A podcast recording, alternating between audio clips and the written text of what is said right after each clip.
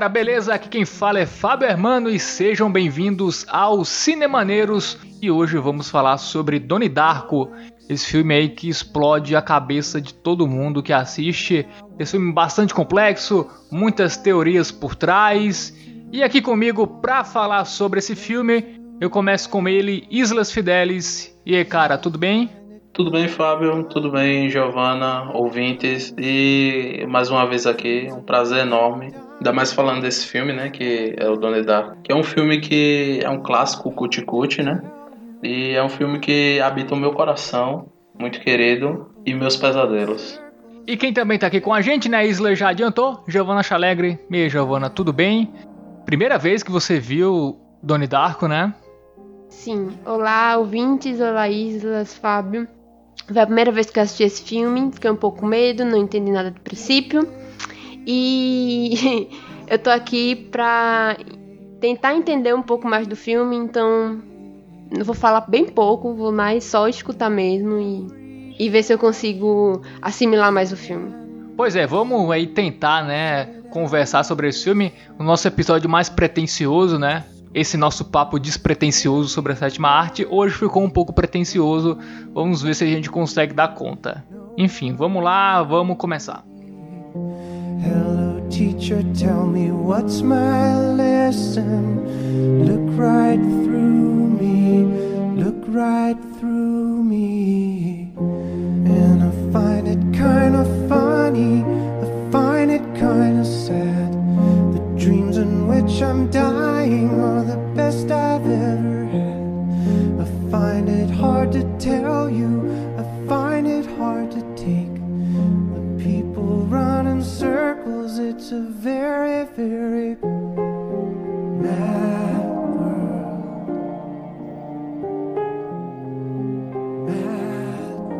Bom, vamos começar aqui nossa conversa sobre Doni Darko, esse filme que é de 2001, né, filme americano, foi dirigido e escrito pelo Richard Kelly, que na época tinha 27 anos, foi a estreia dele, né, é, na direção de, de um longa-metragem, e é um filme assim que explode a cabeça de todo mundo, né?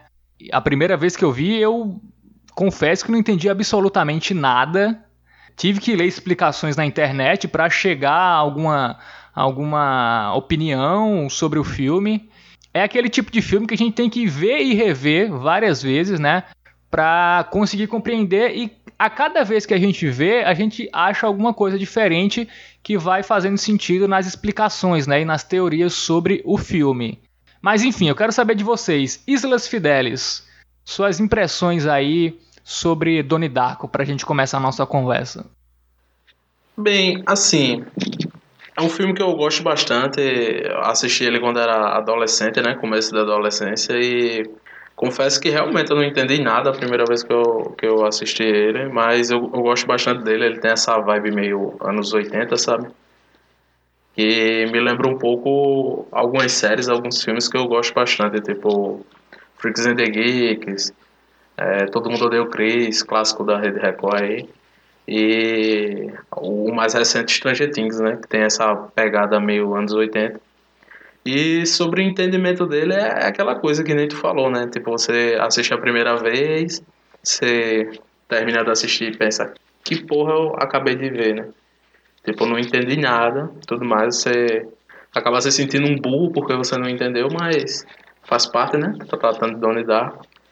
Mas é aquela coisa, é um filme que merece ser assistido mais de uma vez e a cada vez que você vai assistindo, vai descobrindo mais coisas que só enriquecem ainda mais, tipo, sua experiência com esse filme. E aí, Giovana, primeira vez que você assistiu Doni Darko, é, tu teve a sorte de ver a versão do diretor, né? Que é uma versão que é mais fácil de entender do que a versão original. A versão original, assim, deixa muitas lacunas abertas e a versão diretor, como eles colocam os inserts, né, trechos do livro da Roberta Sparrow, né, a filosofia na viagem do tempo, então fica mais fácil de entender o que, o que acontece na história, né. Mas e aí, deu, deu para entender de primeira ou teve que buscar explicações fora do filme? Não deu para entender de primeira, né? Porque a princípio eu pensei que era algum filme sobre faroeste, porque o nome para mim era alguma coisa relacionada a faroeste. Não sei porque ninguém vai me tirar isso da cabeça.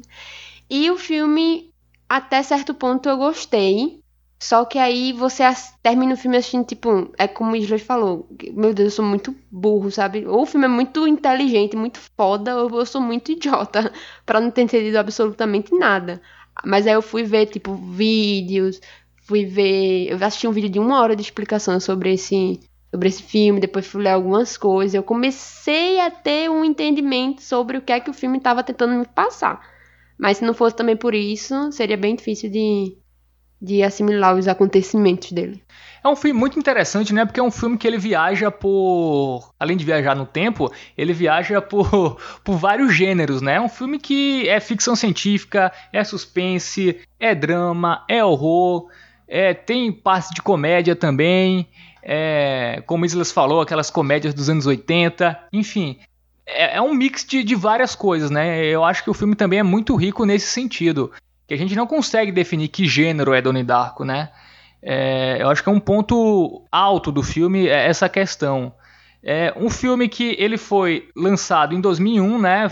E ele foi um filme que não fez muito sucesso, né? Ele foi orçado em 4,5 milhões de, de dólares e ele só teve receita de, 5, de 7,5 milhões de dólares. Então, assim, não foi um filme que, que fez muita grana, apesar de ter vários atores muito famosos, né? O, o Patrick Swayze, a Drew Barrymore, o Jake Gyllenhaal, né? Que já estava começando a despontar como um grande nome na indústria hollywoodiana. Enfim, mesmo assim o filme não, não fez muito sucesso. Tem algumas explicações, né? É, o ano dele foi 2001 e foi o ano do, do atentado às Torres Gêmeas, né? lá nos Estados Unidos. E para quem viu, sabe que a primeira cena do filme é uma turbina de avião caindo no quarto lá do Donnie. Então acho que não pegou muito bem para a galera é, um filme desse jeito, ainda mais é um filme complexo, né, e difícil, né, de, de entender, né? Então eu acho que é um problema que aconteceu também como Clube da Luta. Clube da Luta é, foi um filme também que, que a gente já falou aqui, né? um episódio sobre esse filme e na época também assim não fez um grande sucesso. Depois ele foi sendo redescoberto, as pessoas foram assistindo mais vezes e vendo como o filme é genial. Então eu acho que é, é um pouco isso que aconteceu com o Donnie Darko, né? Ele foi sendo redescoberto quando chegou em DVD, as pessoas começaram a assistir mais vezes e viram o quanto o filme é genial. Assim, pelo menos eu considero um filme bem genial. É que nem é assim, Fábio, é aqueles filmes que você não dá a mínima quando sai, mas depois de um tempo eles acabam virando clássicos, né? Que o pessoal dá o devido valor. É tipo aquele, aquela sua colega, seu colega feio do, do ensino médio, ensino fundamental, que ninguém dava valor e hoje em dia todo mundo tá aí dando o merecido valor, assim, sabe? Não tô falando de mim, é claro, né? Fica aí as pessoas que me esnobaram no ensino médio e ensino fundamental. Mas é aquela coisa, isso, isso me, me faz ficar pensativo sobre a quantidade de filmes de qualidade, os filmes bons, filmes ricos assim, que simplesmente passaram totalmente despercebidos, sabe? E que só estão aí esperando para serem descobertos. É, o filme é elogiado também por outros fatores, como a trilha sonora, né, Islas?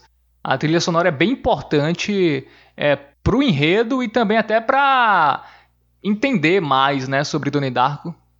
Sim, sim, a trilha sonora, além de, de ter algumas músicas clássicas aí dos anos 80, né, mas daquela parte mais alternativa, ela também ela revela algumas mensagens ocultas, sabe, que estão diretamente relacionadas ao enredo do filme. Isso é um, uma estratégia bem genial, eu acho, assim. Claro que se perde um pouco na, na, na tradução, né? Ainda mais quem não entende muito de, de inglês que é o meu caso, né?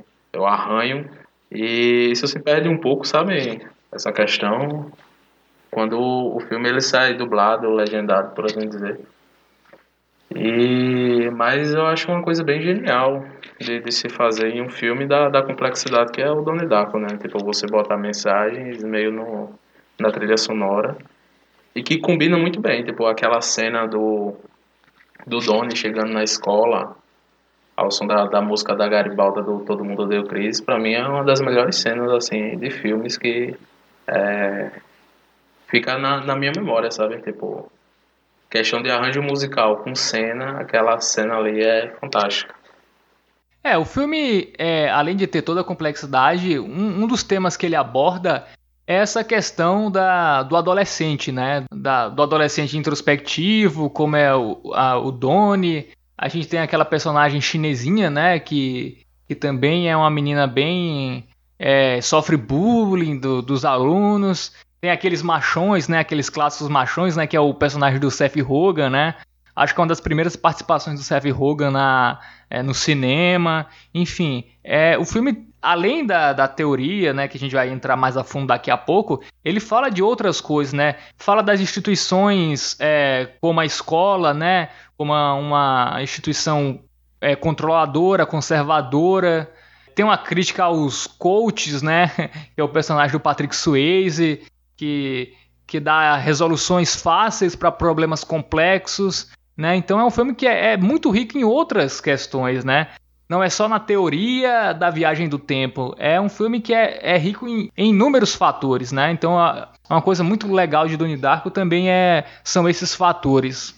É, é que nem é exatamente isso, Fábio. Ele é um filme riquíssimo, né? De, de conteúdo, né? Não, não só essa questão fantástica e, e de sci-fi, que é a viagem no tempo, mas todas essas críticas e remete um pouco também à, à realidade do, do adolescente, não só dos anos 80, né, mas tipo, todo e qualquer adolescente. Tipo, tem essa questão do, do da escola, da religião, do, dos coaches, eu acho que nem na época era coaching, né, que, que chamava.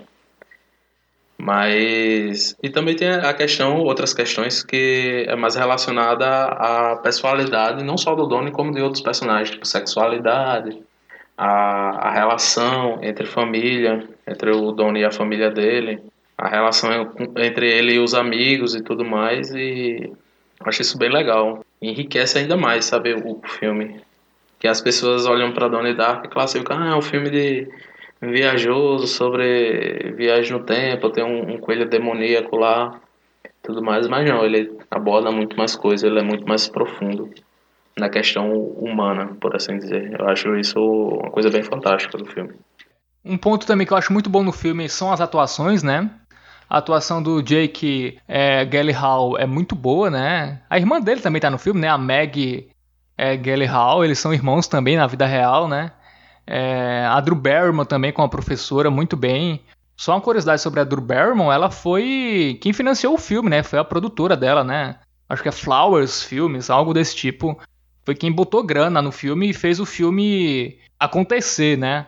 Mas voltando aqui para a questão do Jake Gyllenhaal, acho Só ele... uma curiosidade, Fábio, tu citou aí que a Drew Barrymore foi uma da, das pessoas que financiaram o filme e o próprio diretor disse que o sucesso do, do filme só se deu por causa dela, tipo a, a compra de DVDs no caso, né, que não teve tanto sucesso em bilheteria, mas na questão do DVD, ele mesmo disse que foi exclusivamente por causa dela, tipo, ela teve um importante papel, assim, meio que de, de propaganda, né, tipo, ah, o filme tem Andrew o, o Patrick Swayze, né, só Sim. a critério de curiosidade.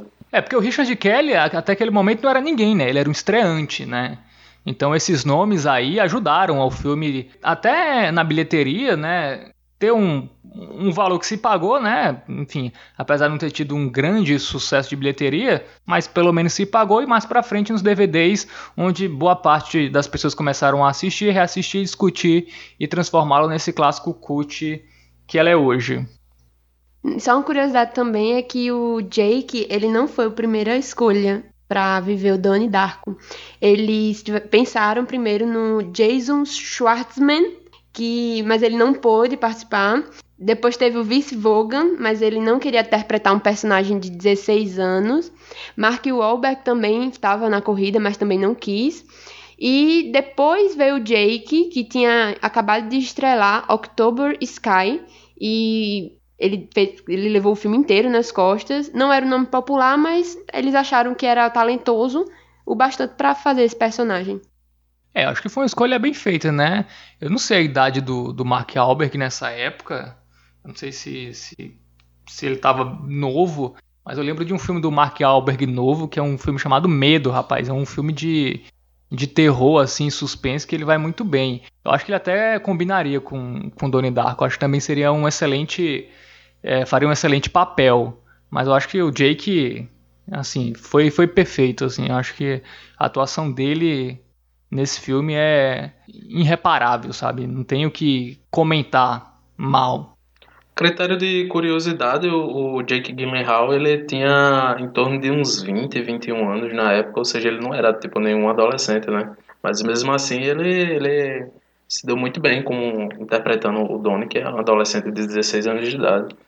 E particularmente eu gosto bastante do, do Jake Gyllenhaal porque os personagens dele são de certa forma meio excêntricos. Ele é um cara que ele se escala muito, ele para fazer esses personagens ele meio que não tem medo de ser excêntrico e ele acaba não ficando marcado por esses personagens, por assim dizer. Tipo, ele tem a atuação dele em, em Um Abutre, que eu acho sensacional. A atuação dele em Okidia, ele como vilão, que é um cara meio excêntrico também. E ele é, é um fodendo ator, cara. Eu pago pau geral pra ele. E ele é, ele é meio desconhecido, assim, no, acho que num, num plano mais blockbuster assim, de, de, de cinema, mas ele é um cara foda.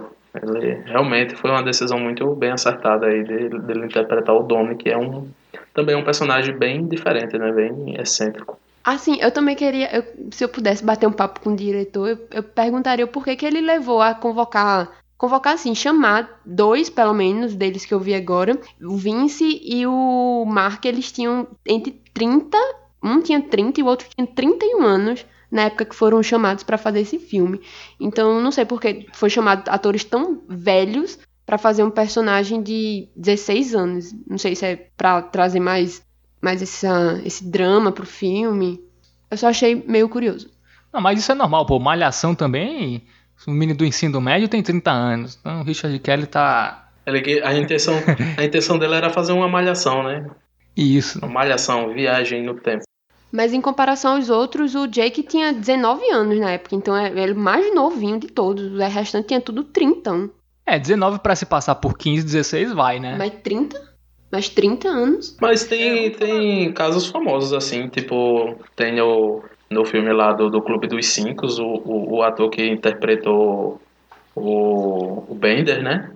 Ele já tinha em torno de uns 30 anos de idade, ele interpretou um adolescente de 17, né? Eu acho que era bem comum do, dos anos 80, né? Tipo, botar atores mais velhos para interpretar jovens, né? Acho que ele quis pegar essa essência, né, do, do, dos filmes dos anos 80 de colegial. Né? Botar uns cabá velho para fazer. Uns jovens meio vitaminados. É, vamos falar um pouco da, da história do filme, né? Relembrar aí para quem não viu, né? É, a história se desenrola aí, como a gente já falou, nos anos 80, né? Em um subúrbio norte-americano. A gente tem Donald Darko, né? Que é o Jake Gyllenhaal, que é um garoto considerado problemático, né? Ele já foi preso por ter queimado uma casa né? Então já mostra aí que o, que o Donald não é uma pessoa muito normal até antes do, do Frank aparecer na vida dele. E aí, em uma noite, né, um coelho gigante tenebroso chamado Frank acorda Donnie e o guia até o campo de golfe. Até um campo de golfe onde ele passa a noite. Quando acorda, o Donnie descobre que o Frank salvou a vida dele, já que uma turbina de avião tinha despencado do céu, caindo exatamente na sua cama. Frank ainda profetiza que o mundo irá acabar dentro de 28 dias, 6 horas, 42 minutos e 12 segundos.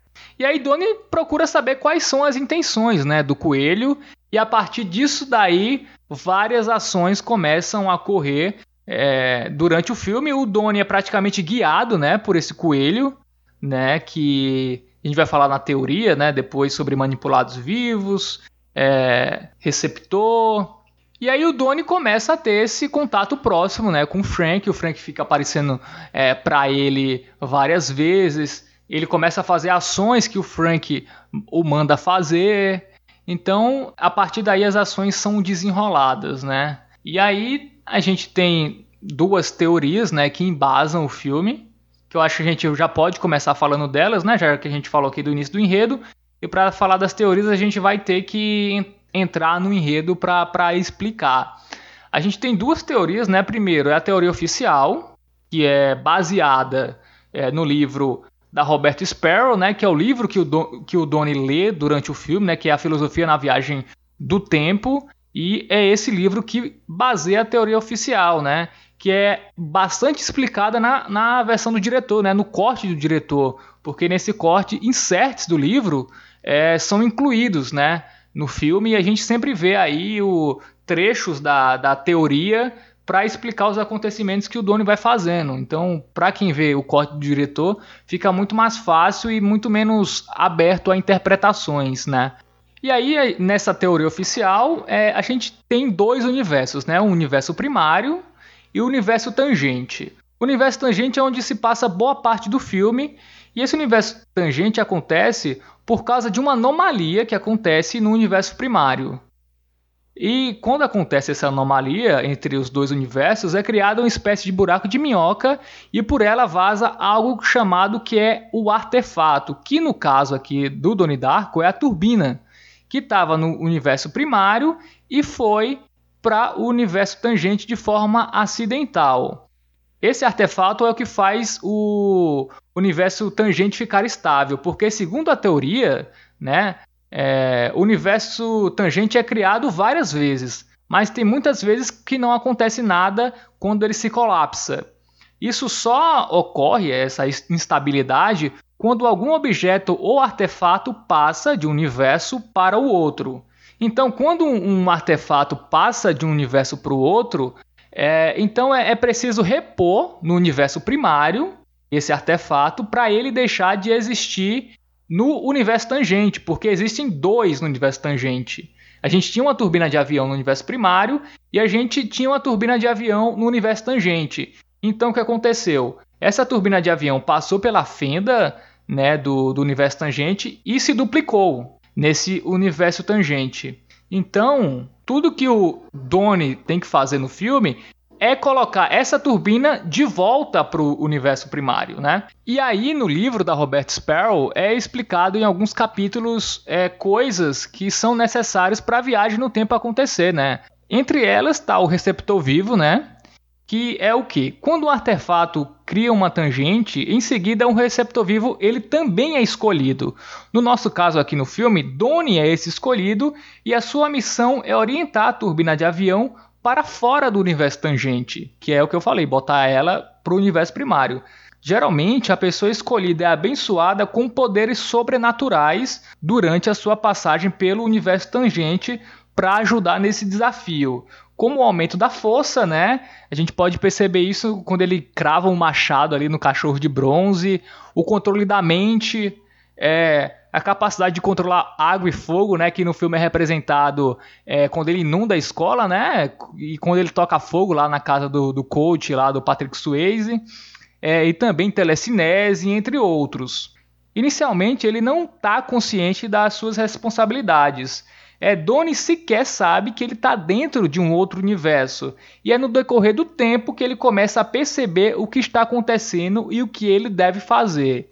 Esse é o receptor vivo. A gente também tem o morto manipulado, que é qualquer pessoa que esteja ligada ao receptor vivo e que morre no universo tangente. Essas pessoas ela têm capacidade de se mover no tempo para falar com o receptor, por isso que nós conhecemos Frank antes mesmo dele morrer. A primeira coisa que ele deve fazer é o que? É salvar o Doni.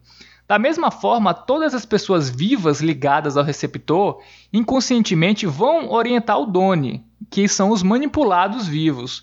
É, todos os acontecimentos do filme possuem um propósito específico para a gente analisar, né? O professor de física ter dado aquele livro para ele, para ele chegar na teoria, a professora colocar no quadro Celador, é, a questão da da mãe do Doni ter que viajar para ele conseguir fazer a festa e da festa acontecer os acontecimentos para ele é, resolver o problema. Então, isso tudo são as pessoas sendo manipuladas inconscientemente para o plano dar certo, né? É, é basicamente isso, né? A, a teoria oficial é baseada nisso. É, receptor vivo, manipulado morto e o manipulado vivo, né? É essa junção dessas três dessas três categorias de, de pessoas vão fazer com que tudo ocorra para dar tudo certo, né? E aí, Islas, quer acrescentar alguma coisa sobre essa teoria oficial? Só para acrescentar, no caso, eu, eu, queria explicar a segunda teoria, né?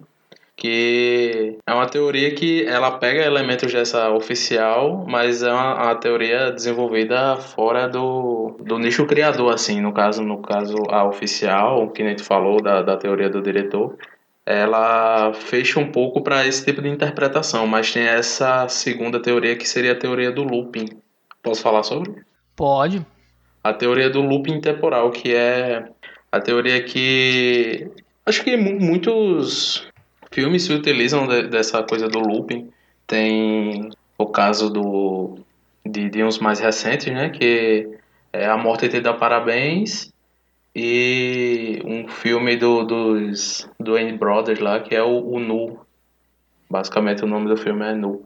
Que é aquela coisa de o personagem ele revive um período, geralmente algum, algum dia, e ele fica repetindo aquele ciclo de acontecimentos até ele conseguir meio que quebrar aquilo, ele adquirir conhecimento ou mecanismo para quebrar aquilo. Essa teoria do loop de Donnie Darko justamente se trata disso, né? Tem toda essa esses elementos do universo tangente e do o, o universo primário. Que o universo tangente seria basicamente uma realidade alternativa, né? No caso, tem outros uhum. filmes que utilizam isso também.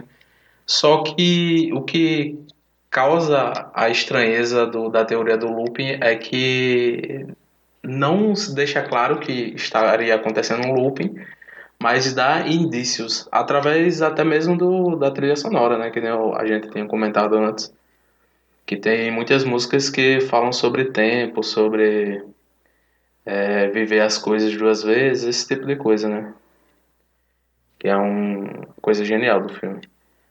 Mas basicamente a teoria diz que houve esse, esse colapso, não, o, essa falha no espaço-tempo e surgiu esse artefato, né, o turbina do avião, que gera meio que uma irregularidade no, no, no tempo, que faz ele ficar se repetindo. Justamente o tempo que o, o Frank determina é o tempo que o universo vai chegar no, no ápice e vai colapsar e vai voltar tudo de novo. E o, o Doni, no caso, ele não seria meio que um, um manipulado ou algo assim. Ele seria simplesmente uma pessoa que sofre, é o, seria o que mais sofre por causa desse loop, porque basicamente ele morre no, no loop várias vezes. E ele meio que desenvolveu mecanismos de tentar meio que é, evitar essa morte. E acaba adquirindo conhecimentos, entendeu? Só que ele não tem noção desses conhecimentos. É simplesmente uma questão de. A teoria também, né? Fala de memórias sobrepostas, que no caso são memórias que de tanto se repetindo, elas vão ficando numa vaga, um vago espaço da mente dos personagens. E eles acabam repetindo essas, essas ações e a, a, meio que adquirem um conhecimento inconsciente. É como se fosse um, uma espécie de déjà vu, algo assim. E o Donnie, justamente, ele vai adquirindo esse conhecimento por, por, por ele ser a pessoa que mais sofre dentro desse universo, que ele morre. Não só ele, como o Frank também. E ele meio que está tentando é, evitar esse loop, né? E o filme se passaria no último, último espaço de loop, que é justamente onde o, a falha no espaço-tempo termina, né? Que o Donnie consegue é, extinguir essa falha através do, do da tem a questão da teoria, né, do, do artefato que ele meio que consegue jogar o artefato para o universo primário, né? E assim justificaria o problema e não existiria mais loop, apenas o universo primário. E ele consegue desenvolver os poderes através de, de todo o conhecimento que ela adquire, de memórias sobrepostas, e claro, também graças a todas as ações que acredito eu que ele meio que foi fazendo através de todos os loops e ele sabia exatamente o que fazer para chegar até o resultado que ele queria. Como exemplo, ele teria que inundar a escola para conhecer a Gretchen, ele teria que queimar a casa do, do Pat Swayze lá, que é o, o pedófilo, o coach, para a, a mulher responsável pelo, pelo show da irmã dele querer defender ele no tribunal e a mãe dele ter que viajar para ele poder dar a festa, para ele poder ir atrás do, do, do Frank, para tudo aquilo acontecer e ele meio que adquirir a motivação necessária e a força psicológica para poder abrir a fenda com a mente, sabe? É uma coisa, é uma viagem, né? Mas é tão Darko. Eu, eu gosto, particularmente, gosto bastante dessa teoria que ela explica algumas coisas, né?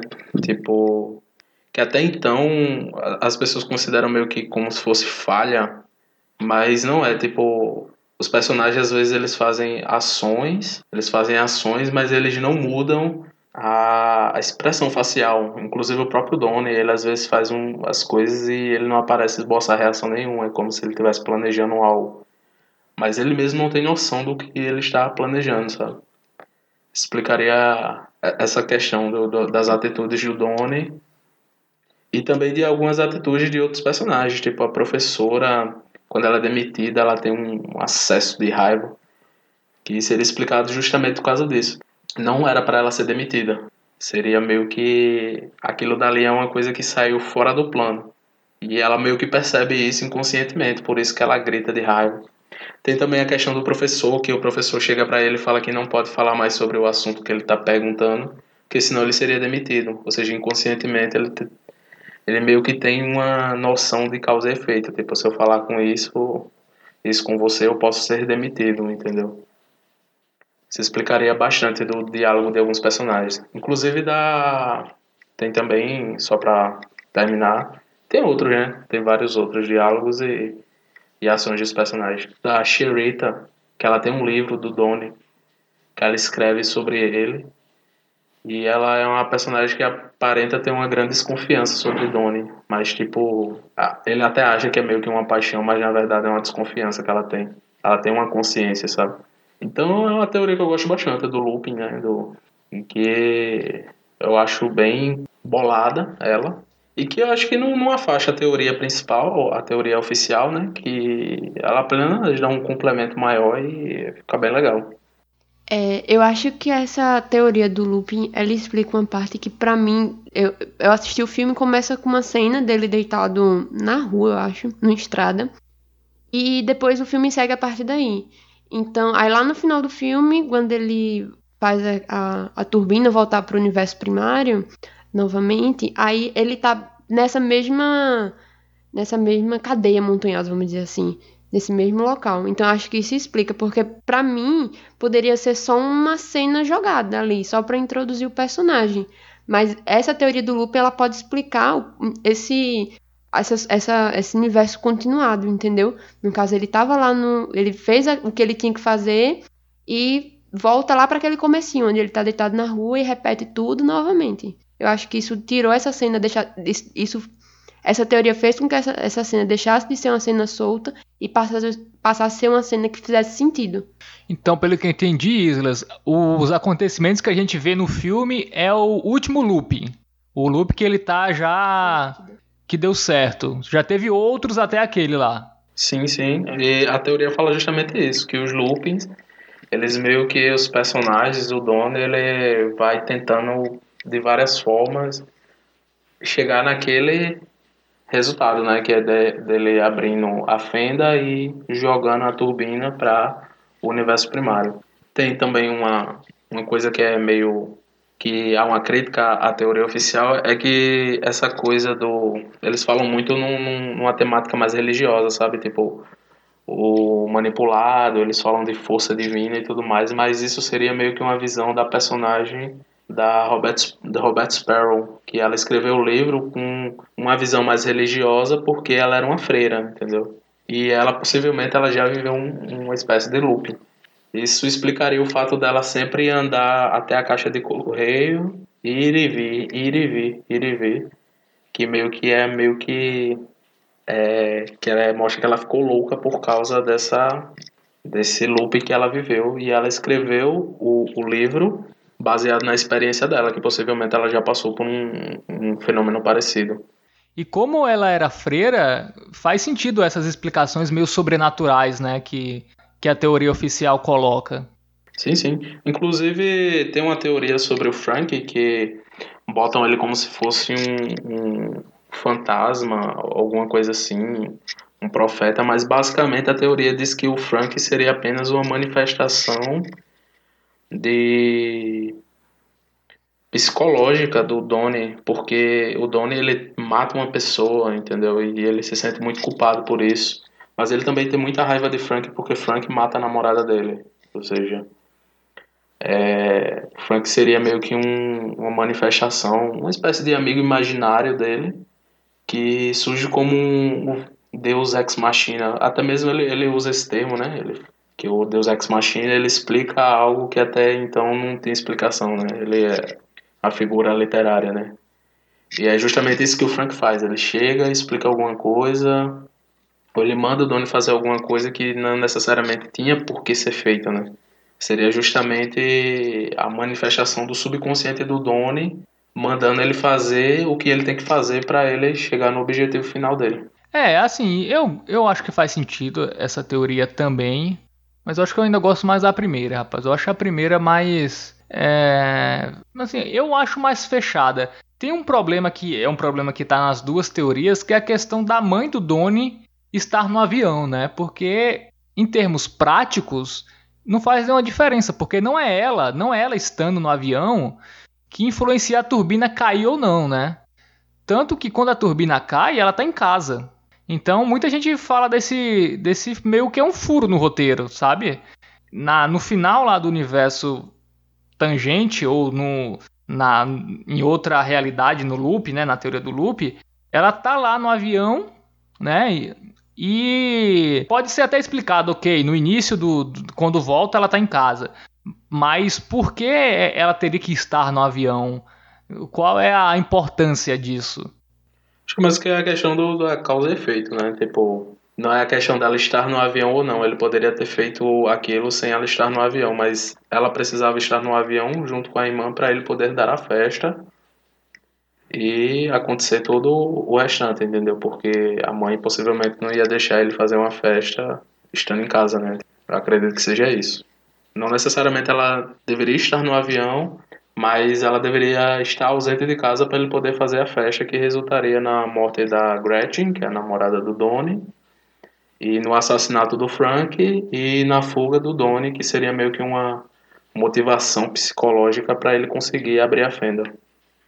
Uma coisa que eu acho bem legal na, na teoria do, do looping é que no final, quando ele quebra o, o looping, por assim dizer, meio que a, a sensação de déjà vu, né, das memórias sobrepostas, elas, ela ainda existe. A gente pode observar isso na reação de alguns personagens, como o professor e a professora. Eles parecem estar satisfeitos. O Doni, ele ri mas meio que me parece uma risada de desespero, sabe? De quem sabe o fim que, que se aproxima, mas ri meio que aceitando o destino, sabe? E a Gretchen, ela parece que reconhece oh. a mãe de Donnie. E eu, eu gosto bastante disso. E, e, o próprio o personagem do que faz o, o coaching pedófilo lá, o personagem Patrick Swayze, ele chora Possivelmente lembrando de tudo que ele passou, né? Tudo mais, ou de arrependimento, né? Por tudo que ele fez. É, mas isso também na teoria oficial é, é explicado, né? É que isso aí, nesse no, no universo tangente, as pessoas são afetadas nos sonhos, né? É, o que acontece no universo tangente, as pessoas acabam sonhando. Então, por isso que o, o Frank está com a mão no olho, é, como tu disse, o, o personagem do Patrick Swayze tá chorando e tal, porque ele deve ter sido julgado, condenado a, a não sei lá quantos anos de prisão, enfim. Então, na teoria oficial também é explicado esse, esse ponto, né? Quer, quer complementar, Isles? Não, é, é, que nem eu falei, né? As teorias, elas são duas teorias muito boas, né? Cada uma explica um aspecto. Eu prefiro a do looping, né? Mas a teoria oficial também, ela é uma boa teoria. E aí, Giovanna, tu gosta de qual teoria? A do loop ou a teoria oficial? Eu prefiro a teoria do loop, porque eu acho que ela explica melhor, entendeu? E essa teoria do looping também explica porque Donnie ele já viveu essa essa essa vida, essa realidade, esse espaço de tempo muitas vezes. Então, meio que aquele aquele riso dele é, desesperado também pode ser um riso do tipo, é, vamos mais para mais um, sabe? Só que ele não meio que tinha noção de que daria certo dessa vez, de que se ia acabar ou não aquele looping. Então eu acho que ele tava só simplesmente rindo pra. Tá, vamos pra mais um e vamos ver no que, no que vai dar dessa vez. No looping. É, eu acho que ele tava rindo porque ele é louco, né? E ele, ele acabou morrendo ali. Eu não sei que ele. Ele ficou feliz ali, porque ele. Ele morreu de todo jeito, né? Não, mas é uma teoria boa da risada do Donnie que ela falou. Porque aí isso justifica o. Isso é, isso é bom pra teoria do looping, porque ele já viveu isso muitas vezes. Ele já tem essa lembrança do, da morte dele diversas vezes. Em muitos desses loopings, ele deve ter morrido na cama, entendeu? O que, o que fez ele nos outros loopings é levantar da cama, porque, tipo, eita, agora é que eu vou morrer, sabe? É até uma coisa que eu vi também, que é da. Da. Como é que fala? Teoria da seletividade? Não seleção natural, de que aquilo aconteceu tantas vezes, tantas vezes, que ele chegou no ponto que, tipo, isso vai dar errado, então eu vou levantar da cama. Então ele, meio que, os loopings infinitos, eles foram meio que se ajustando pra, pra dar certo as coisas, para que em um momento esse loop fosse quebrado. Então ele só tava vivendo mais um dos loops dele, e pra, e pra ele afeta tanto, porque ele morre tantas vezes, que eu acho que ele meio que ri, tipo, vou morrer mais uma vez, sabe? É por isso que a minha teoria é preferida é a do looping, porque isso explica mais coisas do que a teoria original, a teoria oficial do filme, porque é muito muito divino, algo muito inalcançável. Essa teoria é um pouco mais é, abre aspas real, mais lógica de se explicar no, no, no universo do filme. Outra coisa também, outro aspecto que eu acho interessante, que explicaria também a teoria do looping ser a, a mais acertada, seria algo que a primeira vez que eu assisti o filme eu fiquei tipo, o que, que é isso? Que é a visão que o Donnie tem da trajetória das pessoas, que as pessoas vai, vão andar. Tipo, aparece como se fosse um, um, um espectro de água saindo do peito das pessoas e caminhando até. e as pessoas seguindo. Isso explicaria que basicamente o, o dono ele já viu tanto o caminho que as pessoas vão fazer que ele meio que ele consegue observar aquilo, sabe? De uma forma mais metafísica uhum. falando.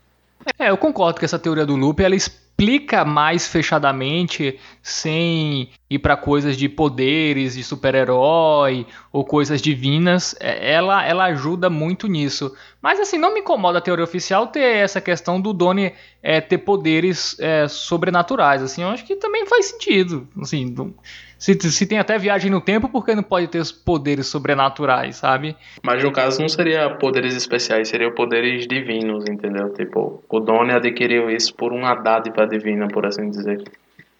Mas a teoria sim, sim, do ele foi looping, escolhido. A teoria do loop ele teria adquirido o conhecimento e ele teria meio que é, conseguido esses poderes através do, do estudo dele, entendeu? De, do entendimento dele. É, é, mas no filme eu não, não consigo perceber essa consciência do Donnie que ele tá fazendo aquilo de novo, de novo, e que ele tá tentando melhorar porque é, ele quer resolver o problema, enfim. Tanto a aparição do Frank, é, que na teoria do, é, do loop é explicada como sendo um, um alter ego dele mesmo, não é isso na teoria do loop? Mas se ele se ele funciona como alter ego, ele é meio é, que é, então ele mesmo matou a namorada? Não, basicamente não é um alter ego, seria como se fosse uma manifestação, entendeu? Psicológica.